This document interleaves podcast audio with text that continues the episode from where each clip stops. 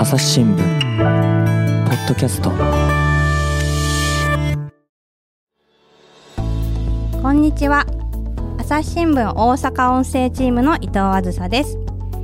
今日は初めましてのゲストをお呼びしています。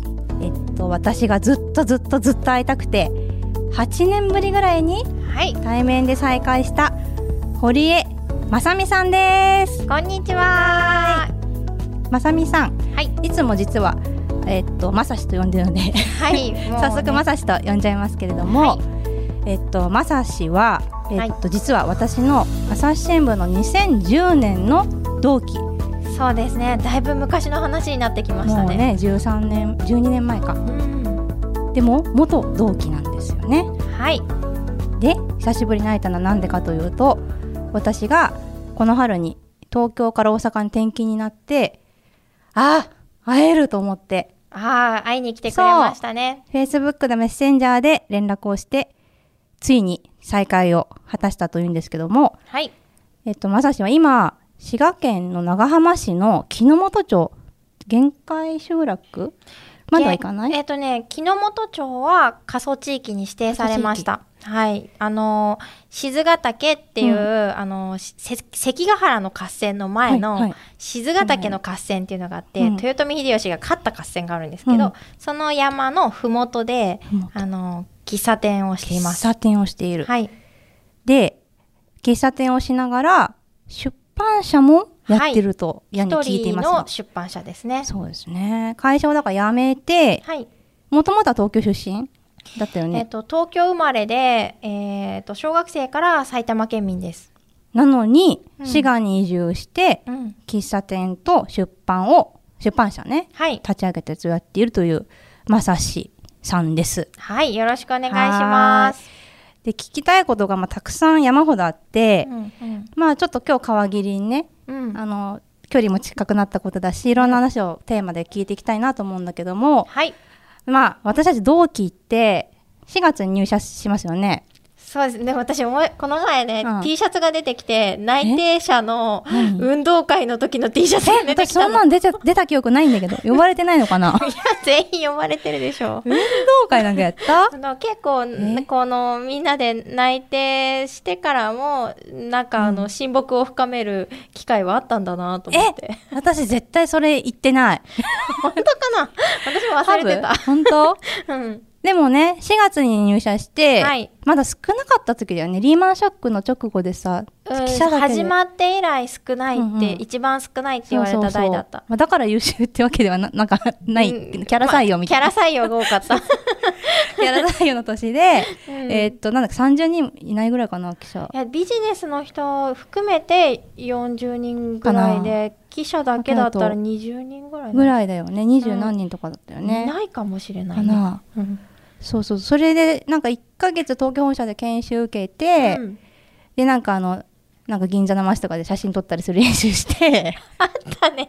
あったあった。急に放り出されてなんか、人物書いてこいっていそう研修ね。そうでそれが終わって5月1日からそれぞれ全国にねちりちりバラバラにそうですね。なったんだよね。うんうん。そうそう。それであとまあ私は東京秋田宮崎だったんだけど、うんまさしは神戸、佐賀、滋賀と、はい、移動しました。全くかすらない。少しもかすらない。ね。だ最初の1ヶ月だけだよね。ね。そうそうね、うん。ちょっと飲み飲みに行ったりしたけどね、うん。新橋でね、そうだからなかなかね物理的な距離もあり。そうですね。あと新聞記者って結構一人で仕事すること多いじゃないですか。そうだからなかなか研修とかでもみんな仕事抱えてくるから話す時間もなくて。そうね。なんか1年2年生研修とかね、うん。3年生研修年に1回ぐらい集まるんだけどうん、いっぱいいっぱいだったもんね。なんか入社したてのあのワイワイした感じは、ね。ね。しばらくはなかったよね。3年生研修とかみんななんかさもう電話うんはい、すいません。そうですか？すぐ確認します。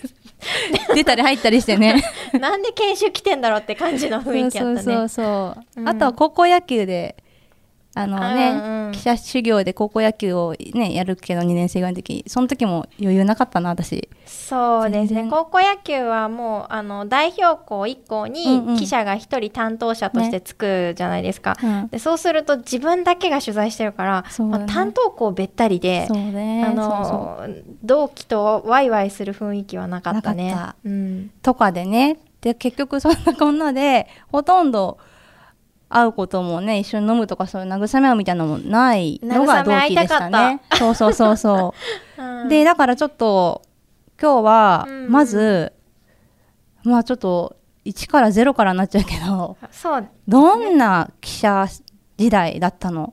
送ってたの？まさしっていうのをちょっと知りたいんですけど。なるほど。神戸神戸どうでした？初任地。神戸はえっ、と赴任して4月に入社して5月入5月に赴任だった？5月だった気がする。5月1日ぐらいからかだった気がする。なんかさあー神戸は新聞記者って1年目はみんなほとんどのあの1年生が、あのーうん。警察担当するじゃないですか、うんうんうんうん。うん警察担当するって知ってた？あでもなんか夜打ち朝劇が大変だみたいなイメージがあったけど私なんかすごいぼんやりしてた子で 警察を自分が担当するって知らなまずは事件から、全然そんな予備情報なくて、うん。確かに予備情報はないね、うん、なんかウキウキこう町種とか取材すると思ってたんだけど、なんか警察担当って言われて、うん。で副所長に話を聞きに行けっていうやつとか、うんうん。あとは1日に10回ぐらい警察にあの全部の担当してる警察署に警電をかけるじゃない経ですか。電ね。経電っていうのは1日3回ぐらいでね。いやもっと多かった。たっけ？あバレちゃった私が。あ緩かった。ね いやいや神戸は本当に事件多かったし、そっか。あと勇敢隊にぶち込むあうんうん。の事件もよくあったので、あーこまめに警戒電話をかけなきゃいけなく警戒電て、うん、警戒電話って言ってあのお警察署に電話をかけて、うんうん。あの事件や事故ありませんか？平穏ですか？とか、ね、そうそうそうそう、うん。っていうふうに聞くような電話があってでその時にあの事件とか事故の予兆をうん。察知して、うん。現場に早いち早く駆けつけるっていうのが1年生の仕事やったと思うんですけど、う懐かしい。うん。それを一生懸命やっていた、神戸とか事件確かに多そうん、もう本当にあの手榴弾がうん。家の近くで爆発したりとか、う危ない、やっぱり結構うん激しい事件も多くって、うん。でもなんか今まで身近になかった出来事がたくさん起こるから、うん。まあそれは新聞記者になったんだなっていう確かにね。ワクワク感も誰よりも先にね火事が起きてるとか交通事故が起きてるとか言って現場に行くもんね、そう、うん。であのサイレンが鳴るじゃん、うんでそれが昔学生時代はまあただのサイレンだったのが、うーなのかピーポーなのか、うん。カンカンカンカンなのかで あの聞き分けができるようになっちゃう分けができるようになって、うーだったら警察に電話するし、うん。カンカンだったら消防署に電話して、いち早く現場をその突き止めるっうん。ていう、だからシャワー浴びててもシャワーまあの、24時間だよね。シャワーが床に跳ね返る音がサイレンとかの音に聞こえちゃうっていうノイローゼ気味になってました。取りつかれてたのね仕事にね。そうそう。ん。でもあれじゃん事件だけじゃなくて町種取材みたいなのも。うん、たくさん町種もさせていただいて、まあ、うん。神戸ってとにかく面白い町なので、うん。あのいろんな人に出会ったりあと動物園とか水族館もあって、うんうんそういうところに取材にも行ったりしてとにかく毎日が楽しいっていう、そうだね、はい、でなんか今ね今日ここ収録はあの中之島の大阪本社でやってるんですけどもうんうん。今日さっき待ち合わせして来た時に受付で入館証を書いてる時に、なんかここから私ハイヤーに乗って被災地行ったんだって言ってたけどあそうそう。あのちょうど神戸は阪神大震災があって震災担当っていうのがあのあったんですね、でその時も1.17の日をめがけて、うん。あの取材をしていた時期だあ取材をしてた担当者だった。の、うん。で1.17が終わった後に、うん。あのー311が起きて。ちょうど入社してだから次の年だよね、うん。2年生の時ですね。私が。でその1.17の取材の時にあのずっと震災の9日目からあの被災者の相談に乗り続けてるよろず相談室の牧修一さんっていう方がいらっしゃるんですけどその牧修一さんの取材をしている時にあの今年の1.17は何されるんですか？みたいな、聞き方をした時に、うんもう怒られたんですよね。うん。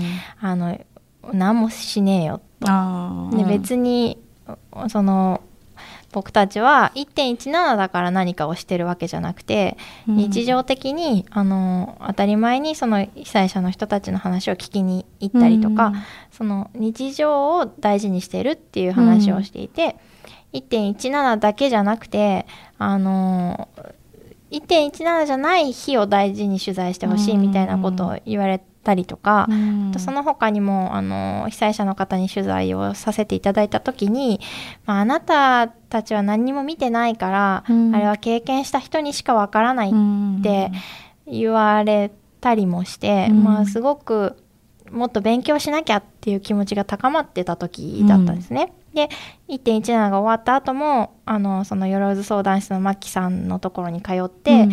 一緒にあの被災者の人の聞き取りとかに行かせてもらったりをしていた時期に311が起きて。うん。あこれは今現場があるんだったら現場に行かないと、うん。将来取材を続けるなら後悔するって思って、うん。志願した、うん、行かせてくださいって言いましたね。で、そしたら、当然1年生だから、あの、みんな、記者は現場に入りたいって思っている中で、で、しかも神戸の記者たちは皆さん震災取材されてるし、うん。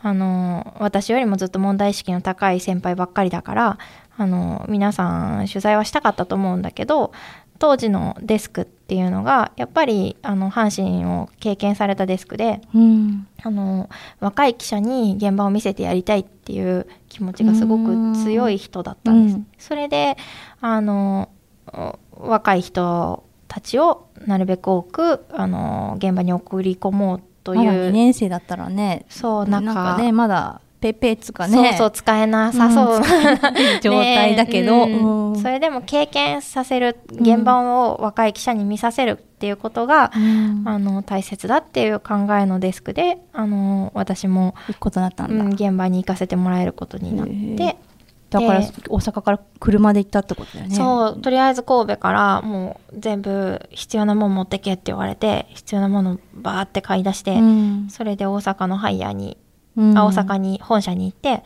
でハイヤーの準備ができるのを待って、うん。大阪本社から何チームかチーム編成ができて、うん。でその中に混ぜてもらってハイヤーに乗り込んで、うん。当時11日の夜に出発して、うん。12日の朝方に福島に到着しました。福島行ったんだ、うん。なんか何が起きてるかまだ分からなかったよね。なんかその、うん。初めてじゃないなんか私たち生きてなかったああいう津波がこううんうんうん。街を飲み込むって、それがその偶然なんだけれども福島の原発に、うん。あの親友が一人働いていたうの、ん東電。うん。うん。であの大熊町に住んでいて、うん。でもう福島に行くってなった時からなんとなくその原発っていうのは頭にあってうん。それで避難所が十何箇所設置されたと思うんだけど、私はもうその友人に会いに行こうと思って、うん。まあ、もちろん携帯もつながらないんだけど でも避難所着いてから現地着いてからタクシーを貸してもらってう、ん。で乗っかって避難所回るたびにその子の名前を避難者名簿でひたすら探すっていうのをうん。やって結果的にね会えた？当日見つけたんです。その人も避難してきてたってこと？じゃあ、うん。避難所に。ああよかった。で避難所名簿にはなかったんだけど、うん。あのでもう原発が爆発しちゃってでタクシーの運転手さんが「ほら最後に孫に会いてえ」って言って、うん。あのもう帰るって言ったんですよ。うん。でなその帰りたいって言ってる人を引き止めるわけにもいかないから、うんね、仕事とはいえね、うん。家族がいるからね運転手さんにも。あ分かりました。じゃあ、うん。ちょっと一回だけあのこの避難所一周してきたらうん。帰るんでって言って、一周してる最中にその子に出会ったの。あそうなんだ。あでうん。あのタクシーの運転手さんに、うん。あの見つけたからあの探してた人を見つけたから、うん。私ここに残るんで帰ってくださいって言って。自分だけ残ったの自分だけ残ってうん避難者名簿に登録されたの。避難者側になっちゃったんだ。それでその子にうん。話を聞いて、うん。あの震災の当時のうん。あの原発が爆発する瞬間うん。とそこから逃げ出すあの作業員の様子を全う部ん。あの聞き取ることができて友達ってことは同い年ぐらい？同い年。26とかうん5とか4とうんかそれぐらいか、があの原発のあの技術者の監督としてそこに配置されていて、それでいろんな話を聞かせてもらって、うん。混乱の最中ででも会えたんだね。よかったね。すごい奇跡的だと思ったそうだねうんうんだって名簿にも載ってないした6箇所目だったのあの避難所を巡って、うん。で最後だって言われた時にこう歩いてたらあのその子の会社の同じ人あ会社が書いてある作業着を着てる人がいて「うん。えっ?」て言って「誰々知りませんか?」ってその人に聞いたら、うん。その子がベンチで寝ててむくっと起き上がってうん「なんでお前ここにいんの?」ってそう言うよね。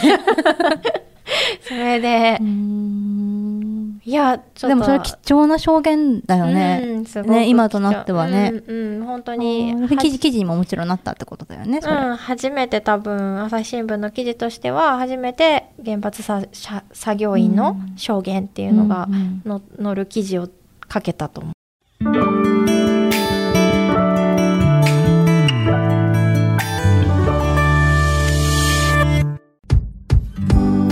難しいニュースもポッドキャストで解説を聞くとちょっと理解できるかも。朝日新聞デジタルのコメントプラスって知ってる？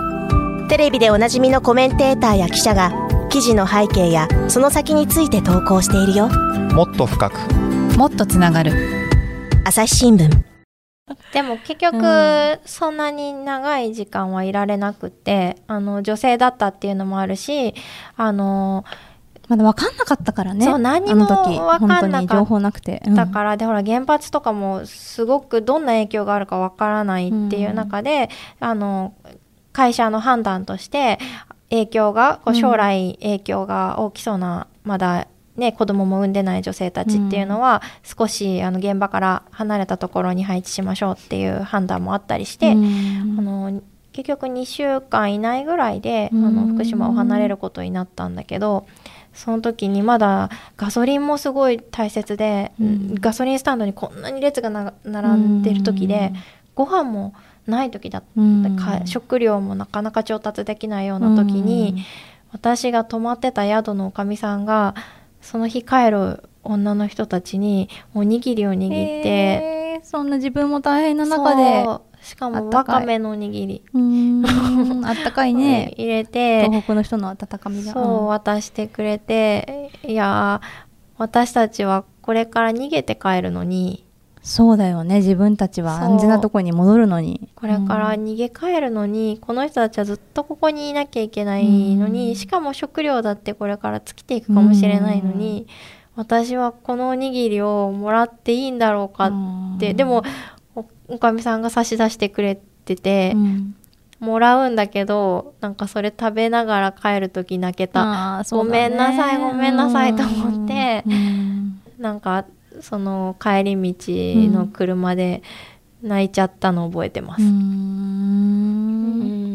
ずっとね自分は入れるわけじゃないし。そう。でこの人たちに私は何もできてないなと思って、うん。でも何かできるとも思えないけどこの人は私におにぎりを握ってくれたなと思って。うんなんかすごいさあの新聞記者になれたってこう頑張ってちょっと慣れてきた頃の2年生だけどそういうとこでなんかやるせなさじゃないけどなんか自分の無力というか。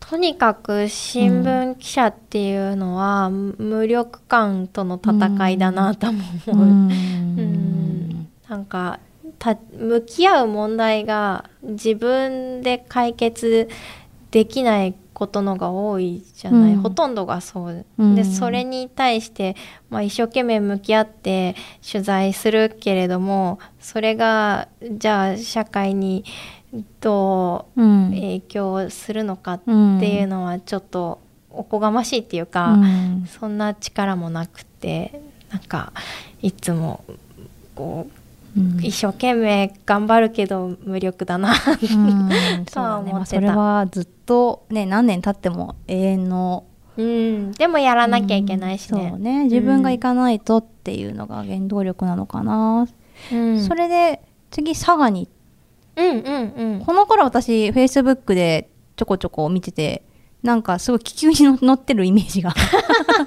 まさしイコール私の中で気気球。球あれは何取材だったん佐賀は、あの佐賀バルーンフェスタっていううん。あの大きな国際大会があるくらいうん。あの気球の街なんですよ。で佐賀平野があって、あの平野に気球がいっぱい飛ぶの。でうん。晴れとり晴れ時々気球っていう言葉がうん。あるくらい、うん。もう晴れ間にあの晴れたこう快晴の空に気球がボコボコボコボコって、あ綺麗だろうね、うん、すんごい綺麗で気持ちいいのふわってこう上がる瞬間。もうね最高へーなんかそうなんか楽しそうだなと思いながら見てたな。基本的に朝のフライトが多くって、へえあの朝5時ぐらいにあのチームで集まって、うん。気球って一人で乗れなくてうん。あのパイロットの人があの気球に乗ったらあのそれを地上で受け止めなきゃいけないの。あの受け止める人がいないとあの降りられないの。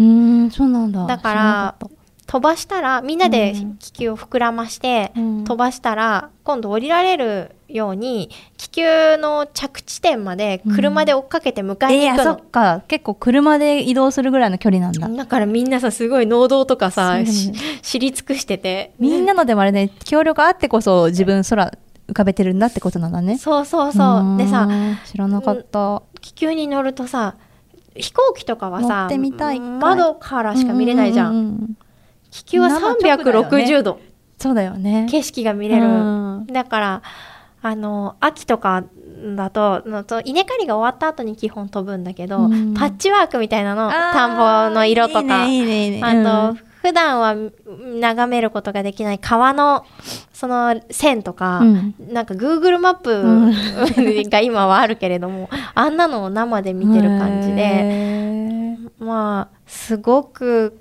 こう開放的でうん。気持ちがいい、最高。でさエンジンとかついてない。うん。気球って、あの基本あの熱気というか、うん。うん空気を温めて温めた空気の浮力で、うん。あの上下するだけなんですよね。うん。でそのあ上下しか動か動けないのか。そうそうそう。横はいけないんだ。気球はだから温めた空気をたくさん袋の中に入れてそれを飛ばすあの熱気で熱気で、うん。うんだけど下に下がりたい時は紐を引っ張って、うん。その暖かい空気を抜くの。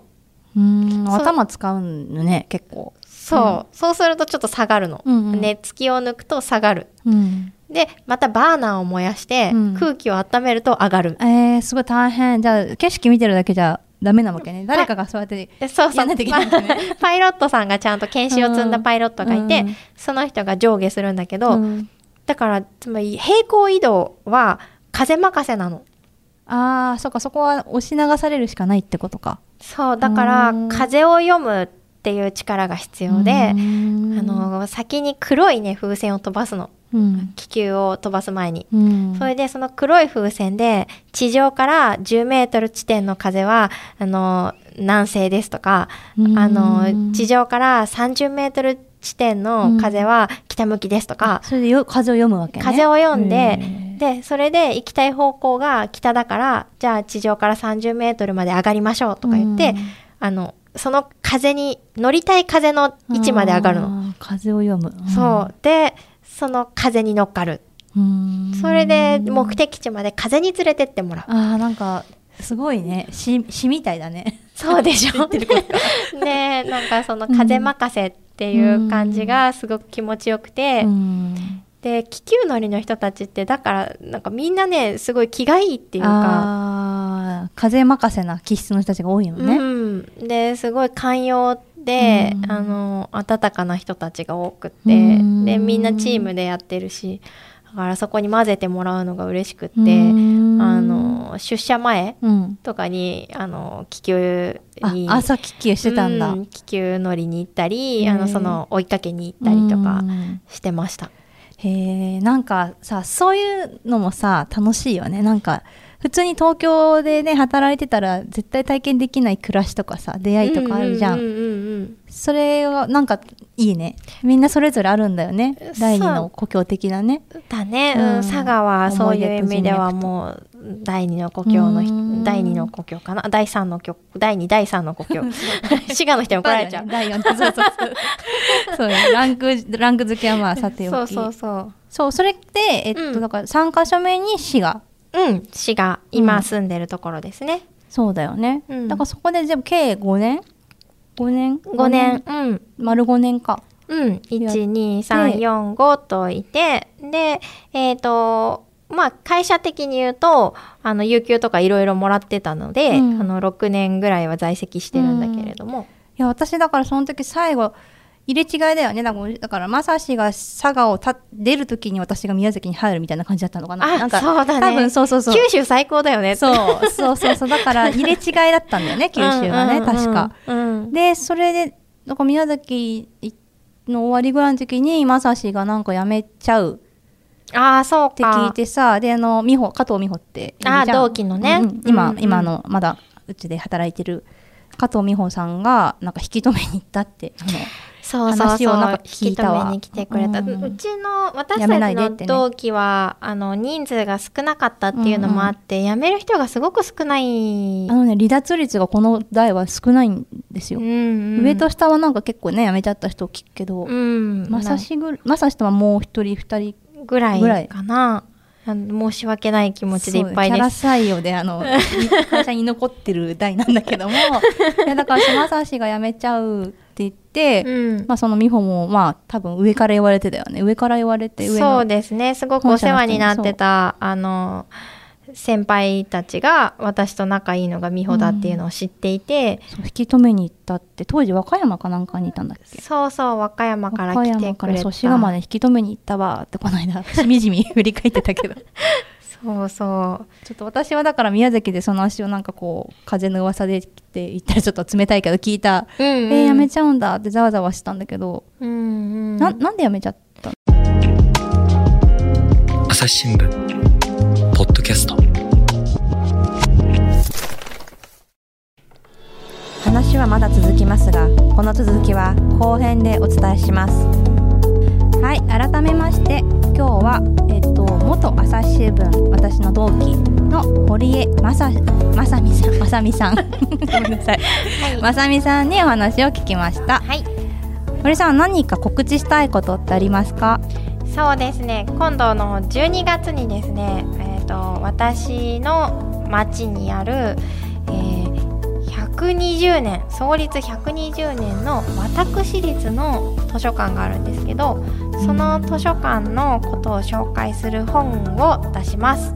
おすごい、はい。自分の脳美社から。ノービ社からあの湖北図書館というタイトルで出すんですけれども、あタイトル未定です。仮。仮。湖北図書館っていう、あの江戸の絵にあの南北の北で湖北って読むんですけどはい。湖北図書館っていう図書館があってで本当にね市民の人があの昔120年前のあの出身の弁護え地元出身の弁護士の人が東京に出てあの図書館っていうところ図書館というものを知ってでそのこんなに素晴らしいところは自分の田舎にも作ってあげたいって言って資材を投じて作った図書館、ね資材を投じて。それが図書館ないんじゃない？全国に。なかなかないって、ね。あまあでも図書館文庫みたいなのはいくつかあったんだけどほとんど戦時中に消えていったりとかして持たなかったよね、うん、で日本で3番目に古いの。で1番2番はまあ宗教法人のあの支えてる図書館だから、まあ、本当に市民が支えてきた図書館としては本当に現存する。うんすごく古くて、そこがあの今度あのとてもあのありがたい賞をいただくことになり、ぜすごい。全国の人からきっと注目してもらえるだろうん。うという期待をもとにあの図書館を紹介する本を作ります。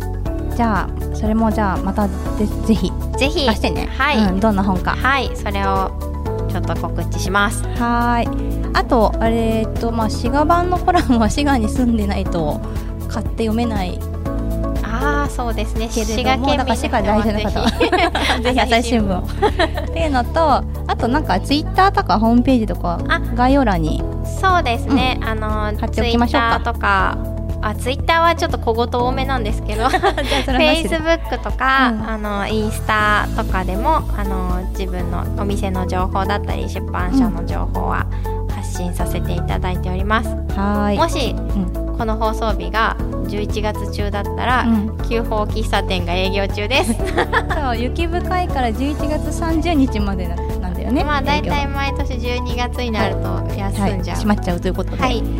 ということでじゃああの堀江正史さんにあの興味を持った方はぜひその概要欄にいろいろリンク貼っておきますのでご覧ください。はい、ありがとうございました。ありがとうございました。